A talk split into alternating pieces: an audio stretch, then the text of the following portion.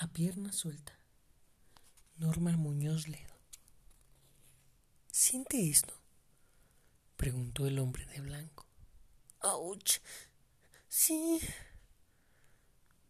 ¿Cómo siente cuando pellizco aquí? Pellizcate tú. Hoy fue un día de esos.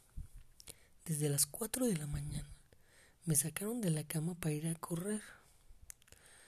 Órale, troté, troté que troté en Chapultepec. Cuando íbamos al depa a bañarnos, vino el escalerazo. Salió la vecina del 2, la que le gusta a Paco, y por andar volteando, ¡ay, qué dolor de la rodilla! Apenas podía tenerme en pie. Luego, baño de avión, alitas y cola. A mí casi ni me tocó enjabonada.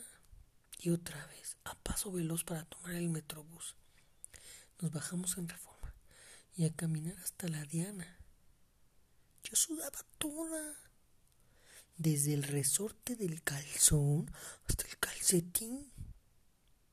Llegamos a un lugar y Paco descansó cinco minutos antes de seguir el trekking en la colonia Juárez a la Roma pasando por la Condesa. Por fin se sentó y se puso a platicar. Yo empecé a arrollarme. La pantorrilla fue la primera.